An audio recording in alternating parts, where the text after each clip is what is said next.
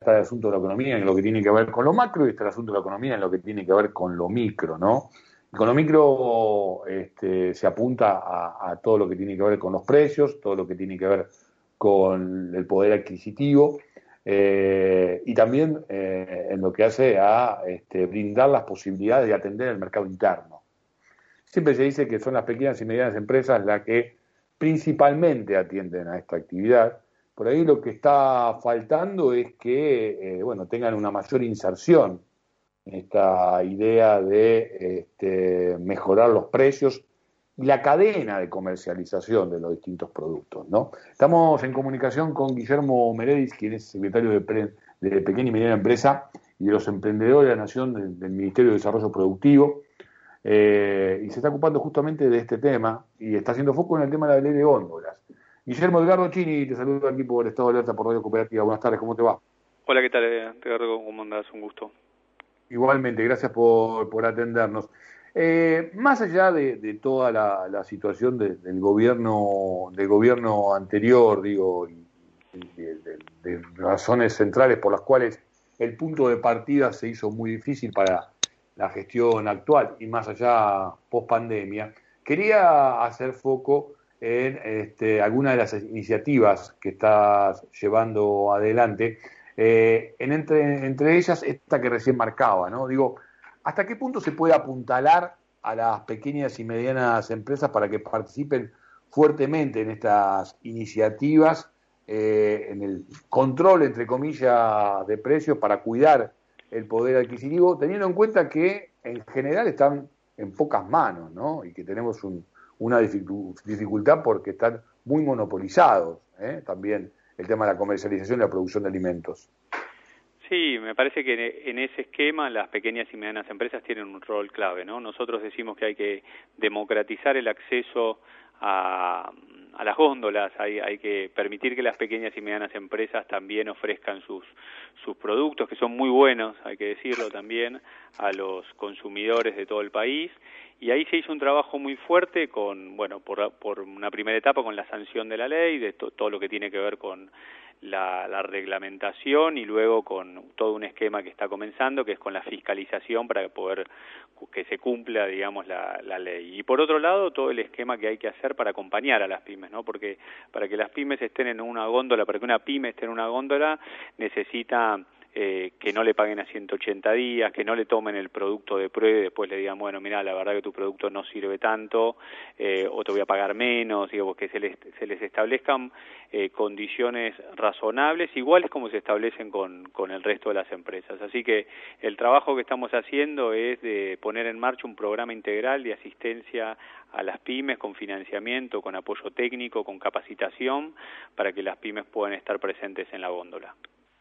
Ahora, esa presencia en la góndola está muy bien la descripción que haces y ahora quiero que, puntualices incluso algunas posibilidades de, créditos a, tasas este, accesibles para las pequeñas y medianas empresas, pero digo, eh, eh, esa, esa iniciativa este, que me parece central en lo que tiene que ver con el mejoramiento de la economía interna de, nuestro país, a veces eh, termina este, trunca porque una pyme se desarrolla y después es como que es convocada por este, las grandes empresas o las empresas multinacionales que le dicen, bueno, hasta acá, o sea, ahora trabaja para mí. Eh, y son pocas las que logran tener, mantener esa independencia y no caer en esta suerte de pulpo, ¿no? Que es el capitalismo, aún el más productivo, el mejor productivo, porque ni hablar del financiero. Digo, pero aún el capitalismo productivo tiene esta cuestión de, de pulpo, ¿no? Que este, invita a estos emprendimientos a que en realidad formen parte de una gran corporación.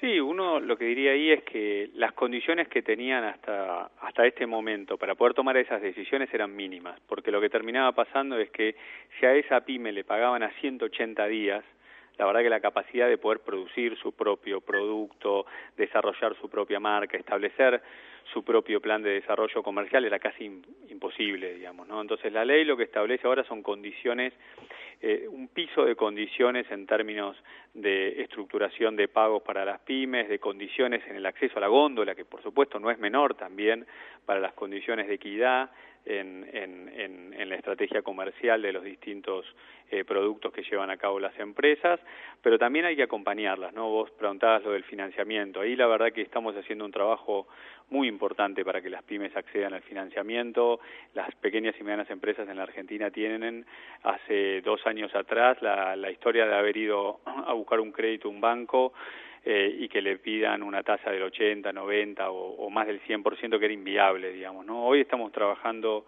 con líneas de financiamiento eh, para, para las empresas que puedan, las micro y pequeñas que puedan acceder a la ley de góndolas, con créditos a siete años por tasa fija al 18%, que en algunos casos son créditos no bancarios, créditos que damos directamente del Ministerio para que las empresas tengan eh, acceso efectivo a esos créditos y después estamos trabajando con distintas líneas crediticias también bancarias para que para que exista el capital eh, de trabajo, para que existan la posibilidad de tener inversión productiva. Eso es lo que va a permitir a esa empresa, Edgardo, que vos decías recién, que pueda establecer un plan de, mediano y largo plazo con financiamiento para, para no ser eh, devorada por, por otra empresa.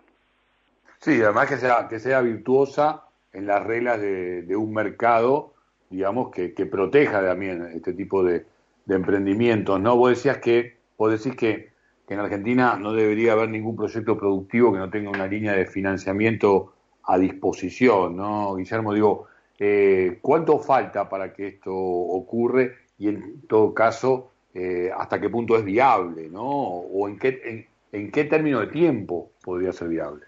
Mira, la verdad que venimos haciendo un esfuerzo muy fuerte, digamos, un esfuerzo que, ya ha tenido un impacto muy importante para que, para que tengan una referencia. Eh, el, el, Ministerio de Desarrollo Productivo tiene un fondo que es el FOGAR que ayuda a las pymes a, a que accedan a los créditos. En el año 2019 eh, había dado 1.665 créditos garantizados.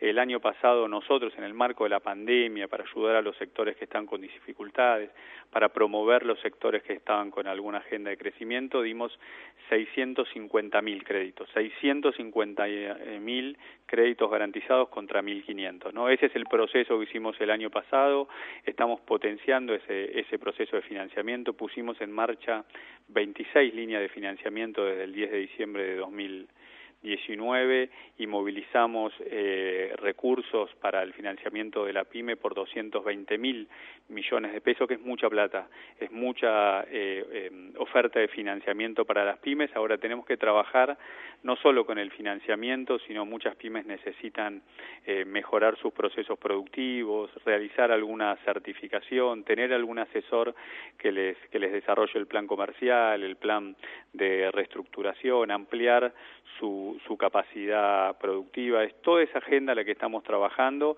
Estamos unas, haciendo en este momento una agenda de capacitación a nivel federal que luego vamos a ir haciendo región por región porque nos preocupan llegar a todas las pymes del país y estamos invitando ahí, convocando ahí a los gerentes de compra de los supermercados. Para una pyme, acceder a una pyme, para un productor de la economía familiar, para una cooperativa, tener acceso a esos eh, tener acceso a esas alternativas de discusión o de revisión de los procesos administrativos y legales es muy importante. Así que estamos acompañando todo ese proceso, buscando que el, proceso de inserción de pymes en góndolas sea el más acelerado posible.